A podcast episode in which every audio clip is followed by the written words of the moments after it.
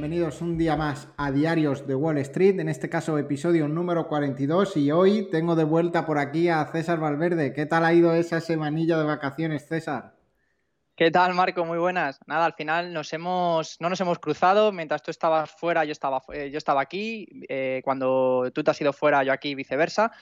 Eh, te voy a decir, Marco, que desde que no coincidimos, la bolsa, la verdad, que está yendo a un ritmo imparable. Quizá deberíamos cogernos más vacaciones de seguida, porque, porque bueno, parece ser que cuando no estamos por aquí comentando lo mal, lo mal que está la bolsa, pues eh, imagino que lo habrás visto, ¿no? El SP500 ha rebotado casi un 20%, el Nasdaq también. Los datos de inflación de, Estados Unidos, que son, pues parece que ya hemos tocado techo. Marco, ¿nos cogemos otro par de semanas? O, sí, si esa es la solución para que nuestras carteras resurjan, adelante. nos pillamos ya vacaciones y hasta, y hasta el año que viene, ¿no? lo que haga falta, sí. Fíjate lo que, lo que suelen decir, ¿no? El, el, ¿Cómo es el refrán este del selling May and, go away. go away, ¿no? Que se supone que en, que Deberíamos habernos ido en mayo. Deberíamos habernos ido en mayo y nosotros yéndonos en agosto. Teníamos que habernos ido en mayo, volver en octubre y ya está. Lo que pasa es que lo hemos hecho mal. Bueno, de todo se aprende y, bueno, que a ver qué tal esta segunda mitad de año, que aunque, pues bueno, tenemos ciertos indicadores que parece que, indican que la economía pues va a buen ritmo, tenemos otros que evidentemente que marcan todo lo contrario, ¿no? Esto es un poco a ver... Sí, vienen informes de empleo de Estados Unidos buenos, vienen eh, datos de ralentización de inflación, pero en Europa, por ejemplo, la inflación sigue aumentando y el problema del petróleo no se ve todavía solucionado del todo, porque por mucho que, que ahora hablaremos, ¿no? Que haya caído, ayer cayó de nuevo y hoy está cayendo ligeramente y está cerca de los 90 dólares, que es mucho más por debajo desde esos máximos de 137 dólares, que creo que fue el máximo del Brent, allá por mayo, creo, al principio de de la guerra de, Ucrania. Em, pero, pero el problema no está solucionado y yo creo que cuando llegue el invierno van a venir de nuevo meses complicados. Pero bueno, no adelantemos acontecimientos, la bolsa nos está dando un respiro y oye, eso, eso está aliviando un poquito las caídas en muchas de las carteras de, los inversores. Exacto, sí. Como tú bien dices, últimamente, vamos a acotarlo al último mes quizás, eh, pues parece que otra vez vuelve la alegría ¿no? a, los parques. Esto se debe realmente a varios motivos. Eh, yo creo que habría que destacar primero esos datos de empleo eh, que están en máximos históricos de más de 50 años en, Estados Unidos. También unos resultados empresariales, que luego comentaremos algunas empresas que están pues batiendo todas las estimaciones que se podrían esperar, ¿no? En una época pues eh, bastante mala, con esa inflación, con unos índices de consumo, pues donde se ve el miedo, ¿no? En prácticamente todos los sectores de la sociedad, pues oye, las empresas siguen a, buen ritmo, la mayoría han batido esas estimaciones como, como venimos comentando y por supuesto lo que yo creo que ha sido el dato eh, que de hecho se veía en el volumen de negociación de los principales índices, el dato de IPC de julio de Estados Unidos que cayó a un 8,5% desde el 9,1% del mes anterior. Eso sí, aquí hay algo que también ya empezamos con las trampas, ¿no? Vemos, te voy a dar la de cal y la de arena. Ha bajado, pero por otro lado el IPC subyacente subió un 0,3%. Eso sí, te, voy a dar otra vez la buena noticia, menos de lo previsto también, ¿no? Bueno. En fin, estamos viendo un poquito que, que quizás sí que hayamos tocado techo en la inflación, de todos modos, eh, bueno, esto te hablo de Estados Unidos, porque en Europa yo creo que la segunda mitad de año con las restricciones a Rusia, con el, precio del gas que tiene toda la pinta que... de hecho, creo que también lo, comenté en el último podcast, en Reino Unido se estiman que la inflación a final de, año va a ser en torno a un 13%. Se ve que es una economía muy dependiente a, ese gas, eh, sobre todo ruso, evidentemente, pues bueno, pues que va a tener que, vamos a tener que pagar más, ¿no? Por, poner la calefacción en, casa. bueno, y hay que tener en cuenta lo que hemos hablado muchas veces, ¿no? De, ese gas eh, estadounidense que viene licuado, que es como cuatro veces más caro que el, mm. que el otro gas. Exacto, sí, sí. Pero bueno, en definitiva, parece que en Estados Unidos estas subidas de tipos tan agresivas pues están, están cumpliendo ¿no? lo, lo, que, lo que se estaba buscando, esa bajada de inflación. Y de hecho, eh, una de nuestras herramientas favoritas, ¿no? Eh, CM Watch, que aquí lo comentamos siempre, fíjate, las opciones de una nueva subida de tipos de 75 puntos básicos para, bueno, creo que se reúnen en un, eh, lo tengo aquí, en un mes y cinco días exactamente. Pues esta nueva subida eh, de 75 puntos básicos está en un 46,5% de posibilidades, frente a un casi 70% antes de las cifras de IPC. O sea, estamos viendo cómo, están viendo que parece ser que la, la inflación ha tocado techo, vamos a relajar esas subidas tan agresivas que pueden llevar a ese deterioro de la economía, incluso a una, a una recesión. Pero bueno, esto estamos viendo cómo semana a semana cambian las cifras. Igual nos conectamos la semana que viene y, las opciones están en un 20%, en un 80%. Esto es una auténtica lotería, ¿verdad, Marco? claro, es que para que te hagas una idea, hace, hace un mes estaba bastante claro que se iban a subir 75 puntos básicos en hmm. esa, esos tipos de interés. Y, ahora pues está bastante dudoso si se va a subir medio punto o 0,75. Está ahí esa duda. Exacto, sí, sí, es, es algo que va cambiando eh, pues prácticamente semana a semana. Sí, con cada nuevo dato importante, ¿no? Sí, sí, sí. Hoy creo que, salen las, las, actas, ¿no? De, no estoy seguro, eh, pero creo que hoy se van a revisar las actas para ver exactamente todos los miembros de la comitiva, pues qué votaron, ¿no? Eh, en esa última, en esa última reunión de subida de tipos. Así que bueno, creo que también puede aportar un poco más de luz acerca de, esa división de opiniones, ¿no? De eh, habrá gente que sí, vamos a ver también de qué se habló y demás, ¿no? En las minutas de la Fed de, de esa última reunión que tuvieron. Exacto, exacto. Y bueno, ¿qué más cosas eh, traemos? Eh, bueno, antes de pasar de tema, comentar que estas subidas de tipos, evidentemente que han venido también con una reducción de estímulos fiscales y por fin el déficit presupuestario americano ha vuelto a situarse por debajo del trillón, el trillón americano, eh, de dólares por fin en julio desde septiembre de 2019. Ha bajado ya de esos, de esos lo tengo por aquí, el déficit alcanzó un, récord de 4,1 billones de dólares en marzo de 2021. O sea que bueno, estamos viendo como poco a poco dejan de meter esos billetes en la economía, van a ir bajando esos déficits presupuestarios y, bueno, pues en definitiva es lo que realmente tenían que hacer después de haber estado dopando de forma artificial la economía durante tantísimos meses, ¿no? Em, pero bueno, hemos hablado de la inflación en Estados Unidos. Eh, por desgracia, tenemos que seguir hablando de la inflación en. Por cierto, Marco, no sé si me escucha bien. Sí, se me escucha bien. había escuchado por aquí un pito, perfecto. Eh, pues bueno, en Europa, ¿no? El BCE, pues yo creo que está absolutamente desconectado, eh, con una inflación récord de un 8,9%. Por fin se han subido los tipos en julio al 0%, eso sí, abandonando los tipos negativos por primera vez desde 2014. Eh, pero claro, lo estamos comentando desde el principio si en, Europa tenemos una situación macroeconómica que es bastante peor que la de Estados Unidos, con esa dependencia total del gas de Rusia, luego encima los bancos centrales no toman las decisiones agresivas que tienen que tomar, pues eh, claro, nos llegan noticias como la que te voy a comentar ahora, que dicen que después de verano, Marco, esto seguro que, tú también lo estás ya, te lo hueles, ¿no? Según un informe del Banco de España, se prevé que un 70% de empresas españolas aumente sus precios durante el próximo año, ¿eh? Un 70%. Eh, de los cuales, de ese 70%, un 22% esperan subir mucho los precios, no un poco, no quizá, no, no, mucho los precios. Y, por ejemplo, en Alemania este número es cercano al 40%, evidentemente al ser los mayores eh, dependientes de ese, gas, de ese gas ruso. Porque, para que te hagas una idea, la, la zona euro tiene una media de un 25%. Así que no sé, Marco. Eh, yo, bueno, van a seguir subiendo porque al final es lo que hemos hablado muchas veces del efecto bola de nieve que tiene la inflación, que eh, al final empieza trasladándose, yo creo que es a lo último a lo que se traslada, ¿no? A los salarios, porque las empresas con este miedo suben los productos, no suben los salarios y, y eso cuesta pelearlo más, pero al final van a tener que acabar subiendo porque el poder adquisitivo este año va a caer un 10% de la gente, de media. Eh, no te digo quién, eh, lo que le cae el poder adquisitivo de esas personas que tienen que desplazarse mucho en el coche para ir a trabajar, por ejemplo, ¿no? Porque el que trabaja en casa y hace teletrabajo, a lo mejor lo nota un poquito menos, aunque pague más electricidad y demás, pero, pero creo que no se nota tanto como la persona que hacía 50 kilómetros para ir todos los días a trabajar. Esa persona en el bolsillo, pues a lo mejor al mes le ha subido 200 euros esa cuenta. Si gana 1200 y antes se gastaba ya 150, pues es que en gasolina se le va prácticamente medio sueldo.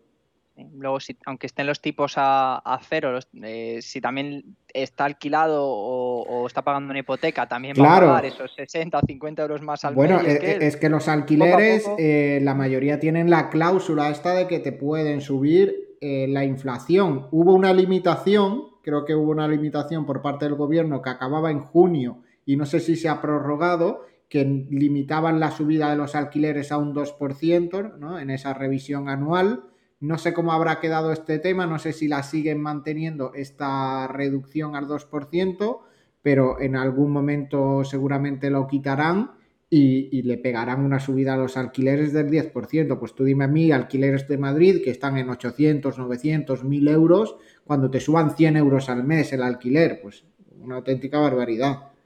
Total. Es que eh, cuando la inflación es así de, fuerte es que es imposible escudarse o esconderse, es que nos afecta a todos los niveles.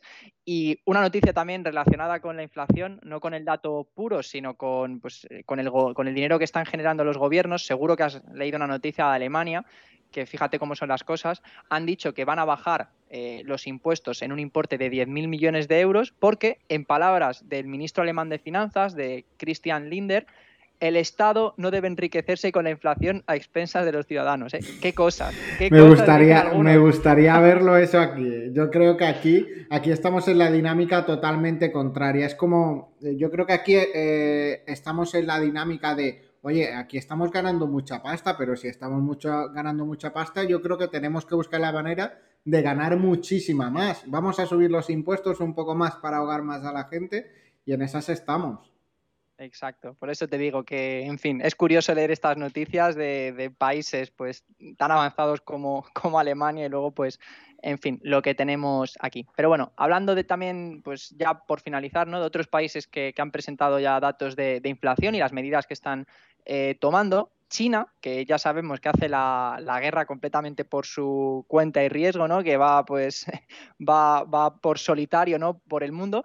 Fíjate que este, este lunes eh, bueno, conocimos la noticia todos de que han bajado tipos y que han inyectado más dinero en su economía a fin de seguir estimulándola, lo cual pues es una decisión diametralmente opuesta a lo que estamos viendo pues en prácticamente todos, o bueno, y sin prácticamente en absolutamente todos los países del mundo. Claro, aquí Marco, que, que tú también, pues bueno, lo hemos comentado en otros podcasts, está la, parte muy negativa que tienen, una economía que depende muchísimo eh, de esa parte pues, de, la, de construcción, ¿no? del tema inmobiliario, promotoras y demás, y que pues, se está viendo como las promotoras por falta de liquidez dejan de construir esos pisos y claro, la gente que ya ha pagado por adelantado por esos pisos, pues deja de pagar esas cuotas porque ve que la promotora no está haciendo absolutamente nada. Entonces, yo creo que es un poco para atajar esta pescadilla, ¿no? Que se muerde, que se muerde la cola y que, pues bueno, eh, evidentemente menos intereses en esos préstamos eh, hipotecarios, pues a bien irán a esas empresas grandes promotoras para que puedan seguir construyendo, más facilidad de acceso al crédito para pedir esas nuevas líneas de financiación también para empresas como también para particulares. Pero bueno, Marco, eh, China yendo al revés. Tampoco creo que te extrañe mucho, ¿no? No, y, al final sí que es verdad que China, su, divisa, el yuan chino, se había apreciado bastante con respecto al dólar desde la pandemia, desde 2020. Y en este año 2022, que justo me lo he abierto para, verlo, desde febrero, pues la dinámica es totalmente contraria y ha caído bastante ese tipo de cambio con el dólar y se está depreciando bastante el, yuan chino. Así que, así que bueno, esto yo creo que al final lo que buscan es ganar competitividad, no perder esa competitividad en precios y, mm. mantenerla y mantenerla ahí a raya para que no se les ponga un yuan muy caro y sigan, puedan seguir exportando a los, a los niveles que exportan y no castigar el crecimiento. Claro, exacto. Y bueno, mm, abandonamos China, pero no, pero no tanto. ¿eh? Eh, ahora entenderás por qué habrás visto también eh, una nueva ley que, bueno, parece ser bastante, bastante ambiciosa por parte de Estados Unidos, una ley que la, se llama la ley CHIPS, que el propio nombre ya indica de qué va, de qué va el asunto. De patatas, ¿no? Exacto, de las patatas. Una bolsa de patatas a cada habitante y así. Lo dicho, eh, ofrecerá bonificaciones a las empresas que produzcan semiconductores en suelo americano. Eh, fíjate, el monto total, aquí estamos hablando ya de cantidades pues bastante importantes, va a ser de 52.700 millones de dólares en subvenciones También una bonificación fiscal del 25% en la inversión en plantas de chips, sumada a otros 200.000 millones de dólares a lo largo de 10 años para impulsar la investigación científica.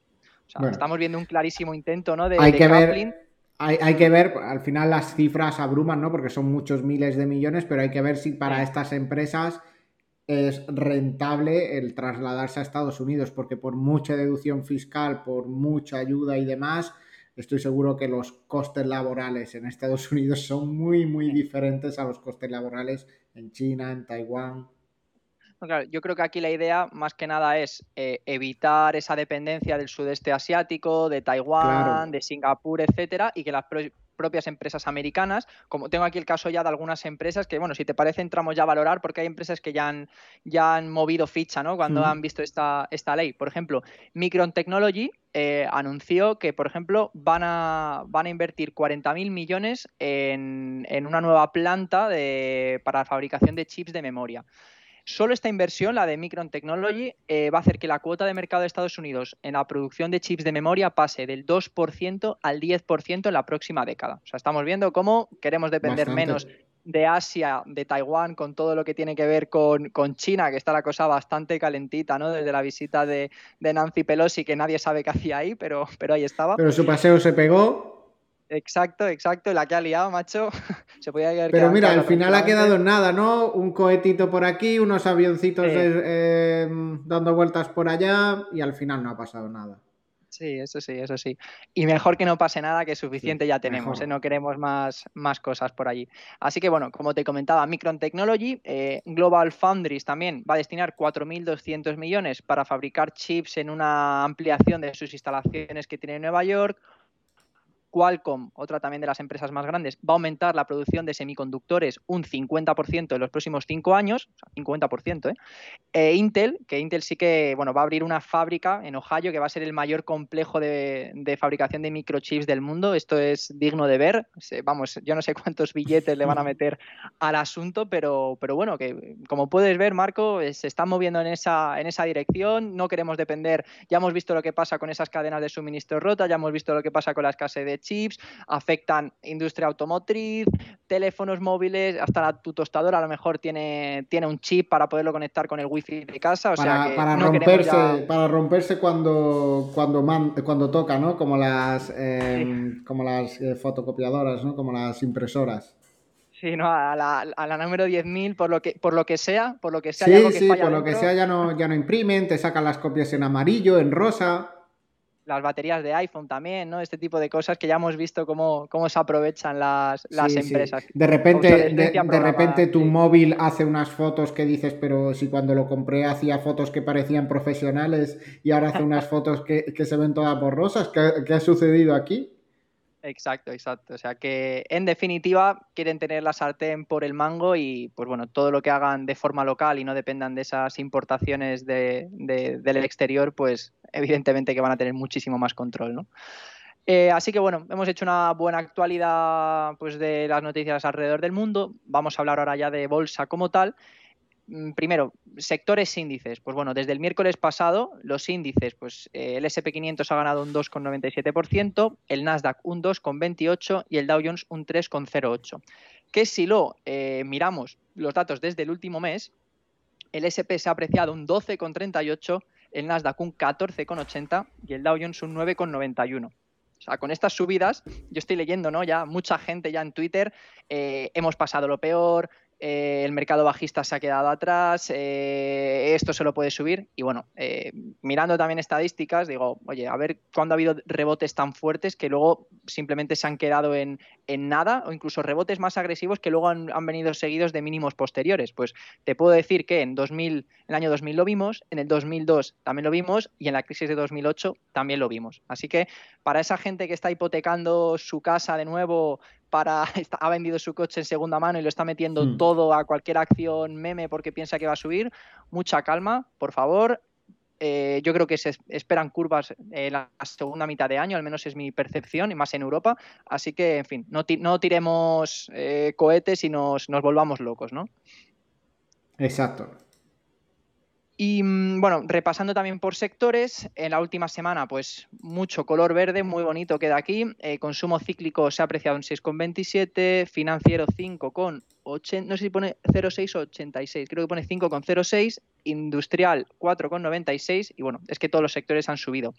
Si miramos también la gráfica del último mes, pues todos los sectores que componen la economía americana, todos, todos, todos han subido y aquí destacamos pues industriales con un 16,54, tecnología, que ha sido el más castigado, ya le tocaba un buen rebote, 15,96 eh, y consumo cíclico 15,83%.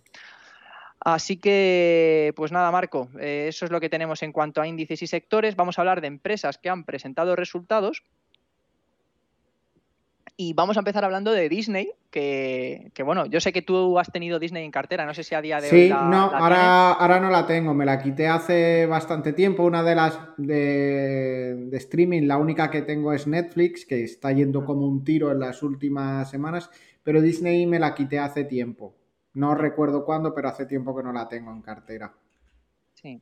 Yo la, recuerdo que también la tuve hace tiempo, me saltó el Take Profit y, ya la verdad que no, que no he vuelto a investigarla. También tengo Netflix en, cartera. De hecho, creo que la compré con, con la caída este del 25%. Exacto, ahí, entré yo, ahí entré yo en Netflix también. Que la había tenido en la pandemia, luego la solté y ahí la retomé. Después de esa caída tan grande del día del 25% y demás que, además Bill Ackman creo que, había mandado una carta, ¿no? De me he confundido con esta inversión, tal, o sea, como dándole todavía más... Eh, bueno, es, que, es, que, claro, hay, que tener en cuenta que a pesar del rebote de Netflix, viene cayendo desde prácticamente 700 y pico dólares hasta cayó a unos prácticamente 100 dólares.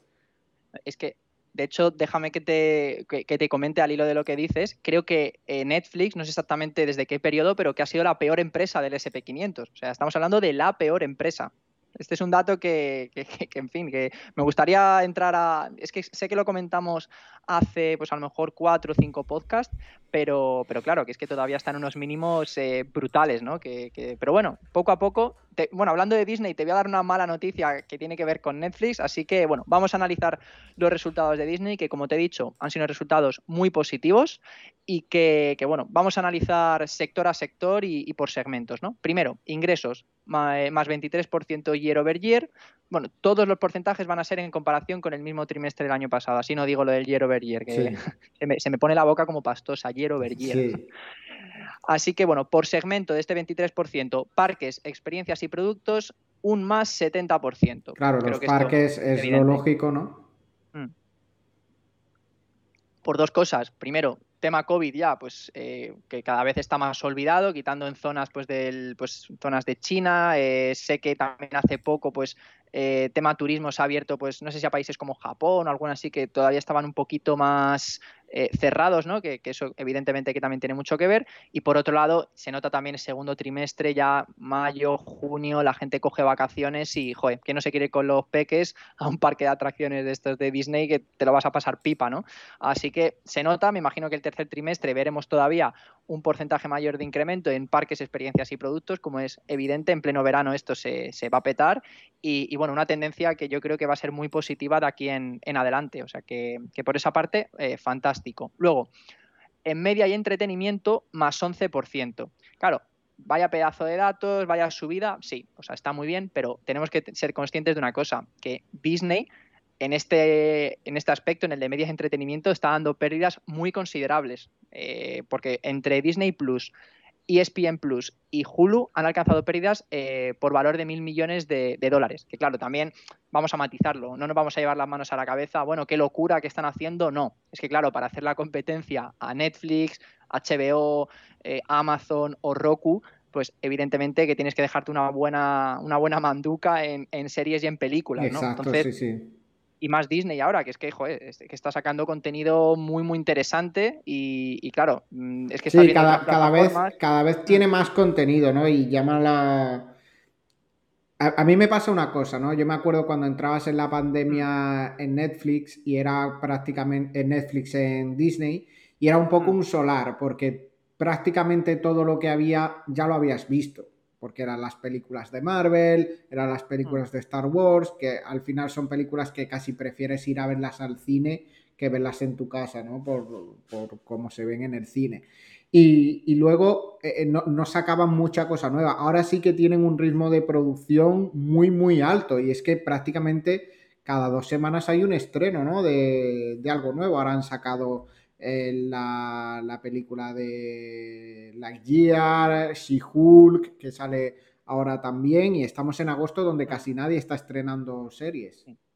Y luego tienen la que yo creo que es la gallina de los huevos de oro, que es Star Wars, que, en bueno, que cada seis meses. Ha salido Obi-Wan. Em, el otro día, ya no me acuerdo de quién era, estaban preparando otra serie de. Ah, vale, están preparando, no sé si es una serie o una película, de lo que hay antes o después, ya no me acuerdo. Creo que es antes, sí, sí, antes de eh, Rogue One. Sí, estaba buscando el protagonista, que la verdad que Rogue One de las nuevas, la verdad que me parecen todas bastante. A mí es la que Rogue One es de las nuevas la que más me gusta, es mi favorita. Ahí quería yo llegar, ahí quería yo llegar. Eh, me parece que es eh, de Cassian Andor, ¿no? El, que, el actor es Diego Luna, que tiene un, tiene un papelazo ahí como piloto rebelde, ¿no? Eh, rompe corazones y creo que, creo que la serie va a ir un poco por, por ahí, que es un personaje muy querido. A mí, ya te digo, que creo que de los nuevos es el que más, es el que más me gusta, o sea que lo dicho, esto es eh, prácticamente el botón de dinero infinito. Y, lo que no sé si era serie o va a ser película. Mm, yo diría serie, pero salimos de dos puede que, puede que sea serie, sí, yo creo que es serie.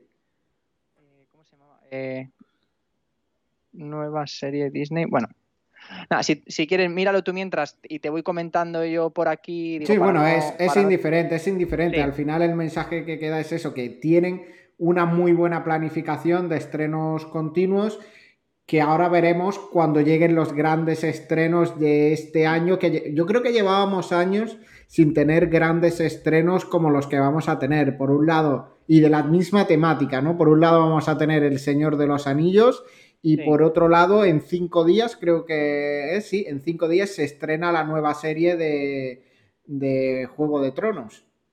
Exacto, sí, sí, esto va, en fin, viento en popa, Amazon, vamos, yo tengo unas ganas de ver la de Señor de los Anillos, espero que no, no sé, espero que no me rompa el corazón, porque después de tanto tiempo y, haber leído tantas noticias y de la inversión tan, eh, tan enorme. Yo solo espero que no se parezca al Hobbit.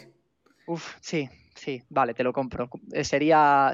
yo, espero que se parezca más al Señor de los Anillos y la del Hobbit, porque a mí la del Hobbit, la primera estuvo medio bien y las demás eran una, un tostón y bueno, tampoco estuvo ni medio bien. A mí me daba la sensación de que era más una película cómica que una película de, fantasía y demás. Eh, eh, tenían demasiados chistes tontos, demasiada. Cada personaje tenía su chascarrillo continuamente y eh, no sé, a mí no me gustó. También te digo que de un libro de 300 páginas hacer tres películas, claro. o sea, yo creo que tenía bien relleno que no, porque joder, El Señor de los Anillos podían haber sacado seis películas más. O sea, por mí si hacen, si hacen eh, la trilogía oficial en nueve, me las veo las nueve y de seguidos hace falta. Pero con el Hobbit yo creo que intentaron ahí estirar un poco el chicle, lo típico, ¿no? películas estrenadas siempre en diciembre, que es buena temporada para los niños, tal, y al final, pues bueno, se quedó en ni chicha ni limonada, ¿no? Que no pasará la, a los anales de la historia, ni Como la mejor película del mundo, pero bueno. Exacto. Pero bueno, ya por, por finalizar, ¿no? Esto de, Netflix, comentar que este trimestre, solo este trimestre, ha añadido 14 millones de usuarios, ¿eh? una auténtica locura, mientras que ESPN y Hulu, pues prácticamente no han tenido crecimiento. Que bueno, yo creo que también ESPN, ahora que empezará, pues el mes que viene la NBA, la NFL, creo que, no sé si ha empezado ya o está también, pues cerquita de, empezar, pues yo creo que, en fin, que eso también pues tendrá... Claro, hay que tener en cuenta que ESPN también tiene fútbol. No sé si darán el mundial o no por ESPN o por dónde lo darán. Hmm, sí, sí, es verdad. sé que, que bueno, en definitiva pues números muy, muy potentes. Eh, también podemos hablar beneficio por acción más 37%, free cash flow más 10%, y evidentemente, esto ya hemos dado una pista antes, ¿no? Pero el número de suscriptores ha alcanzado 152 millones, lo cual es un crecimiento en comparación con el mismo trimestre del año pasado, un más 31%. Y se, y se acerca ya bastante a los números eh, de Netflix, ¿no? Que yo me acuerdo de la pandemia que estaba en torno a 220 millones de usuarios por ahí. Pues justo, justo Marco, es que era lo siguiente que te iba a decir, que entre que Netflix ha decrecido y las subidas estas, está muy ajustado, pero eh, he leído noticias que luego depende también a quien le preguntes, ¿no? Pero si sumamos suscriptores de ESPN, Hulu y Disney Plus, como dicen aquí, el número... Plus. aumenta el número ¿eh? hasta los 221 millones. Y Netflix, justo he mirado el dato en Estatista esta mañana, que bueno, seguro que si lo miro en otra plataforma me diría otra cosa. Sí, pero más o menos por ahí andará. Exacto, 220 millones. O sea, esto es una pelea que, vamos, ni, ni Márquez con Rossi, ¿eh? está todo por un milloncito de, nada, pero en principio eh, parece que ha habido sorpaso ¿no? de suscriptores por parte de, por parte de Disney a, a Netflix. Bueno, y, y, qué te parece, hablando ya de estas plataformas, qué te parece la estrategia de Amazon de justo cuando va a estrenar El Señor de los Anillos, mandarte un pequeño email diciéndote que te va a subir Creo que han sido unos 15 euros al año, ¿no? La mm. suscripción. Sí. Te digo que lo pago con un gusto eh, supremo. Mira, ahora con Amazon, por ejemplo, la serie que estoy viendo ahora mientras como y demás, la serie de cabecera de cada día es de Office. Tengo todas las temporadas en Amazon.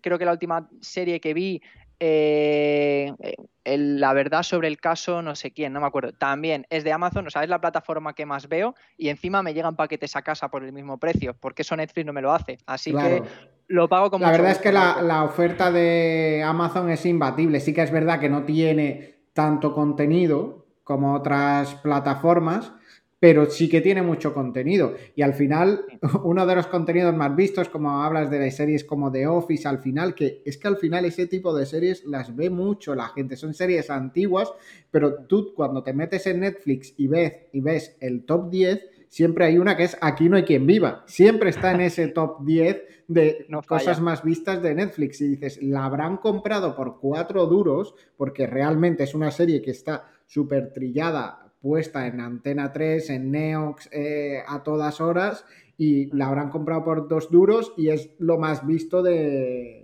Netflix. Y yo muchas veces lo pongo para estar eh, de fondo y en Amazon también está. Sí, fíjate, es que sabe moverse muy bien y, comentabas de la subida de precios de Amazon, pero es que Disney, fíjate que no son tontos tampoco. Y sí, también, lo han eh, subido. Exacto. Tengo por aquí los, datos. Van a empezar a ofrecer ahora eh, un plan de Disney con anuncios por 7,99 dólares, que es justo el precio que se está pagando ahora por tener la plataforma sin anuncios. Y la plataforma sin anuncios, que es la que tienen todos los suscriptores a día de hoy, pues va a aumentar hasta 10,99 dólares. O sea, esto es una subida a marco de un 38%. O sea, hablamos de un pago único de, de cuánto era, de, 60 euros en Amazon frente a los 40 que costaba antes o 30, hmm. o hablamos de, pues eso, pagar 5 euros al mes eh, todos los meses en, en, en Disney. Yo creo que te sale más rentable lo otro también y la subida o sea, creo que para, para llevar ese, esa subida de precios al consumidor, yo creo que lo de Amazon prácticamente ni te das cuenta porque tiene ese valor añadido de los paquetes y demás. Y en cambio Netflix dices, joder, estos cabrones me están ofreciendo lo mismo que ya tenía, pero me suben, eh, me suben un 40%. O sea que, en fin, a ver si no se resiente también el número de suscriptores en los siguientes trimestres con esto. Bueno, para, para, estas cuentas yo le, me gustaría hacerle promo a una gente que creo que lo hace genial que tienen una web que se llama foca.club, que lo que hacen básicamente es para compartir cuentas, ¿no? Si tú no tienes con quién compartir tu cuenta, pues puedes ganar algo de dinero compartiendo tu cuenta. Eh, pues si cuesta 10 euros y lo divides entre cuatro usuarios, ¿no? Tu cuenta de Netflix, pues en vez de cobrarle a dos euros y medio, que es lo que les correspondería, pues a lo mejor les cobras a tres euros y medio. Los de la empresa esta ganan un poquito y la verdad es que lo hacen muy bien. Yo con ellos tengo la cuenta de Disney y la cuenta de, de HBO Max y creo que por HBO pago tres euros y medio al mes y por Disney pago como tres como 3 euros al mes, te lo cobran directamente a la cuenta y lo que haces es que tú en una cuenta compartida con alguien te creas tu perfil y le pones tu contraseña. Y la verdad, hasta que quiten el tema de compartir cuentas y demás, funciona muy bien y me parece que son la gente que lo han hecho de verdad perfectamente porque es que eh, creo que es hasta bueno para hacerlo con tus amigos, ¿no? De cuando eh, uno paga la cuenta de Netflix y luego siempre la paga el mismo, ¿no? Pues con esto así... Eh, eh, pues eh, se reparten bien los, gastos y la verdad es que e, es súper sencillo y lo hacen muy bien. Bueno, pues me lo apunto, ¿eh? porque, en fin, todo lo que sea ingeniería fiscal, aunque todo lo que sea pagar menos, pero bueno, al final está dentro de, la legalidad, ¿no? De la legalidad, ¿no? Si te permiten varios usuarios por cuenta, pues tiene todo el sentido poder compartirlo. Y lo que he hecho en falta, que no sé si es por algún motivo, es que añadan cosas como Dazón, pero creo que es que a lo mejor Dazón no permite reproducción simultánea en varios dispositivos. Debe ser por eso.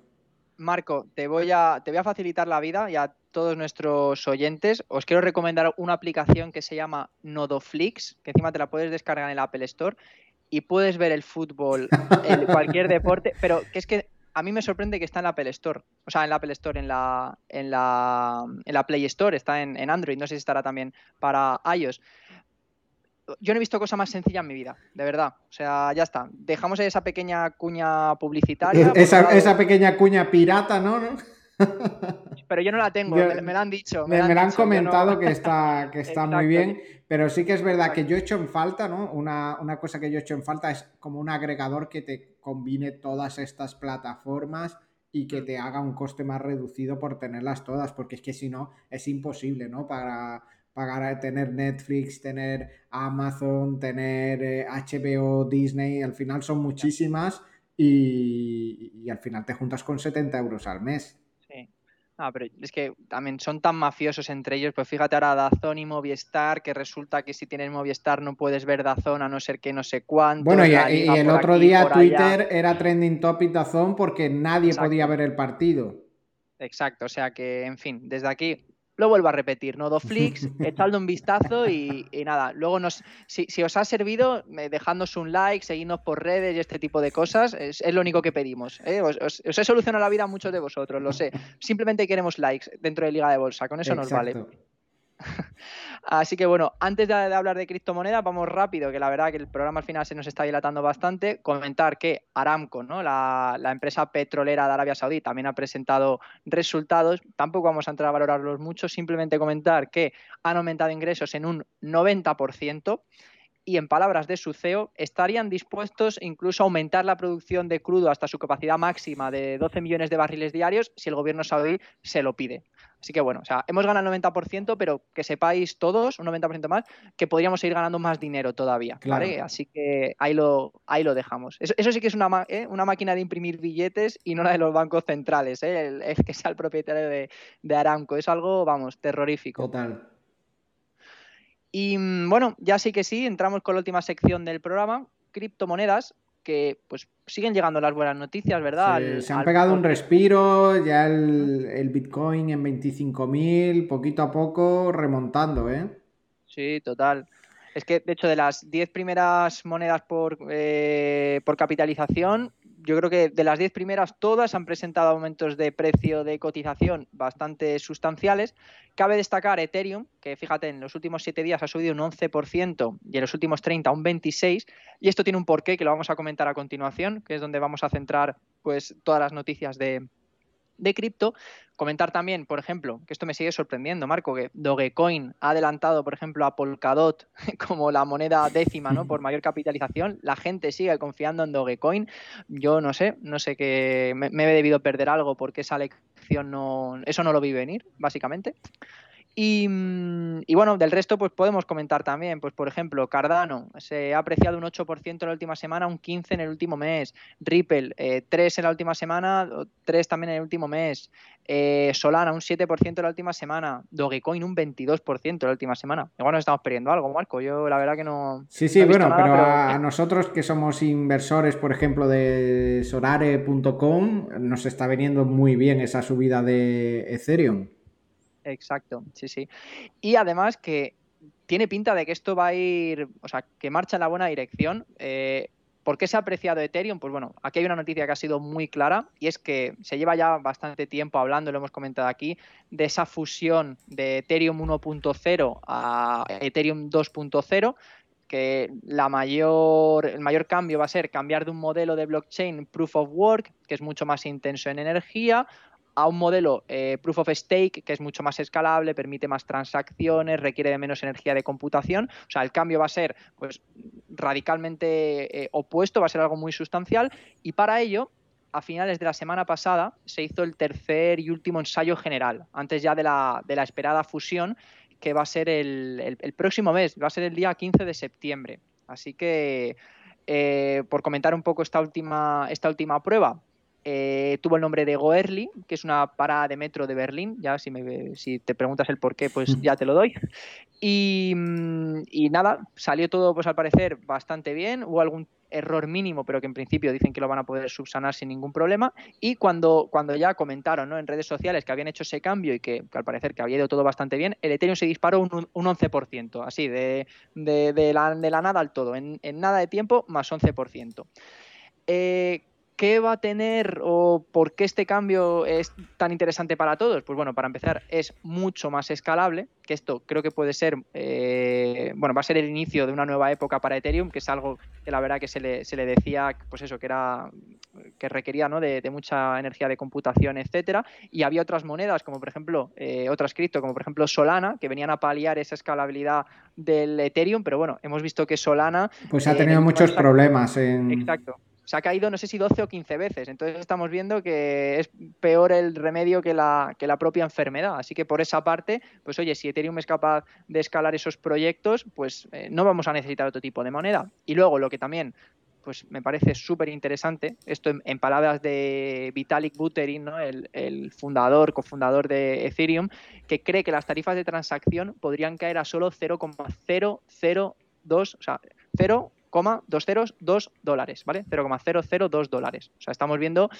tarifas ínfimas, eh, prácticamente gratuitas y que esto, pues evidentemente... Claro, es que uno de los principales problemas de Ethereum eran esos costes, ¿no? De transacción que tenía tan alto, ¿no? Que llegaban a ser el 15-20% de lo que era una transacción y eso era totalmente inviable. Exacto, exacto. Así que, oye, si al final acaban acaban paliando esta parte. Creo que también van a llamar a más mineros, ya que les va el coste de computación va a ser menor, la gente va a hacer más transacciones porque te cuesta menos, menos dinero y encima te limpias otro tipo de monedas que han venido un poco a, robarte esa cuota de mercado. O sea, yo creo que Ethereum, el, vamos, el mundo está para Ethereum de aquí en adelante. Veremos a ver qué pasa ese 15 de septiembre. Y en definitiva, creo que es una noticia que, que yo, creo que puede incluso marcar el, futuro de las criptomonedas. Si esto funciona, yo creo que cada vez más instituciones también se van a meter e, dentro de este, de este ecosistema, cada vez más escépticos también van a ver las utilidades de poder operar en esa cadena de bloques de, Ethereum y, ojalá, ojalá sea así, la verdad. A ver, a ver qué pasa. Verás, el 15 de septiembre revienta el. Eh, pasa como con lo del efecto 2000, ¿te acuerdas? Sí, se apaga todo o Skynet llega y se pone a disparar a, todo lo que se mueve. Bueno, vete tú a saber, vete tú a saber. A saber, sí, sí. En fin. Pues nada, Marco, por hoy hemos finalizado, así que nada, un placer haberte tenido al otro lado. Gracias a los que os habéis pasado por, aquí y, nada, también gracias a los que nos escucharéis más adelante en las plataformas de podcasting y lo dicho, que nos vemos muy pronto. Venga, nos vemos la semana que viene. Hasta luego.